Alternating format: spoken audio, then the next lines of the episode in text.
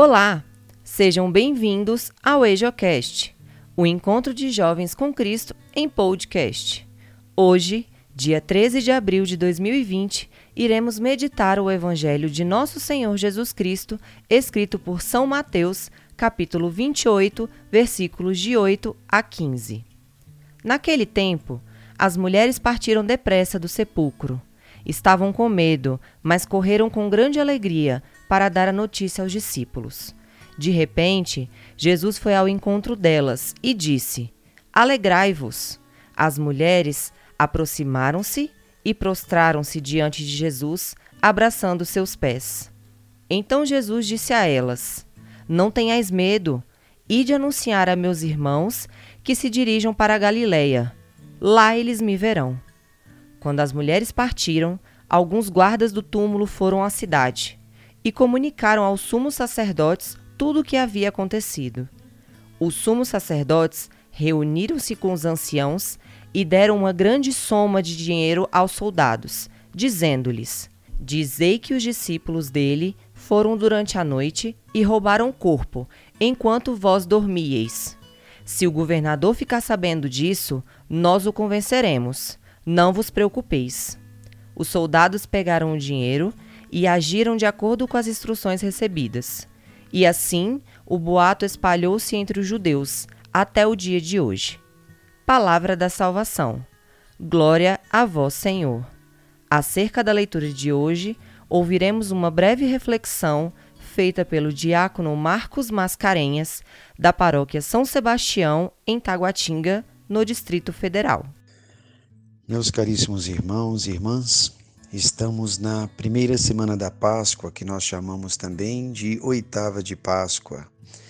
É para a igreja essa oitava, é como se a igreja celebrasse esse grande acontecimento de Páscoa, como se fosse um só dia. Então, para a igreja, essa oitava é considerado um só dia. Tamanha é a festividade, a solenidade, é o Cristo ressuscitado. O Senhor ressuscitou verdadeiramente dentre os mortos, rompeu as cadeias da morte. Assim, nos garante a vida eterna. O Senhor nos inaugura, vamos por assim dizer, os céus para nós. Somos cidadãos e cidadãs eternos e o nosso batismo nos garante esta realidade. O Evangelho de hoje nos apresenta uma situação que não era muito esperada. O Senhor não está mais lá naquele lugar, naquele sepulcro, naquele túmulo. As mulheres se aproximam, constatam que ali não estão mais. Os guardas verificam também esta realidade de aqueles a quem, de quem eles estavam montando o guarda já não está mais ali, sumiu durante a noite. É, o Senhor ressuscitou. Mas nós vemos também algo muito, digamos, que nos intriga? A negação da ressurreição do Senhor por meio da corrupção. Esses guardas contam o que havia acontecido, são testemunhas de uma certa forma da ressurreição, porém se deixam levar, se deixam contaminar por verdades praticadas. E assim a ressurreição ela vai ser motivo de controvérsias. Tanto que dá margem, como diz o próprio evangelista, de boatos aí espalhados até hoje. Né? Ou seja, a ressurreição ela não é uma coisa lógica. A ressurreição ela é um mistério. Nosso Senhor ressuscitou, como dizia, venceu as cadeias da morte. Porém, é um mistério de nossa fé. E o que cabe a nós?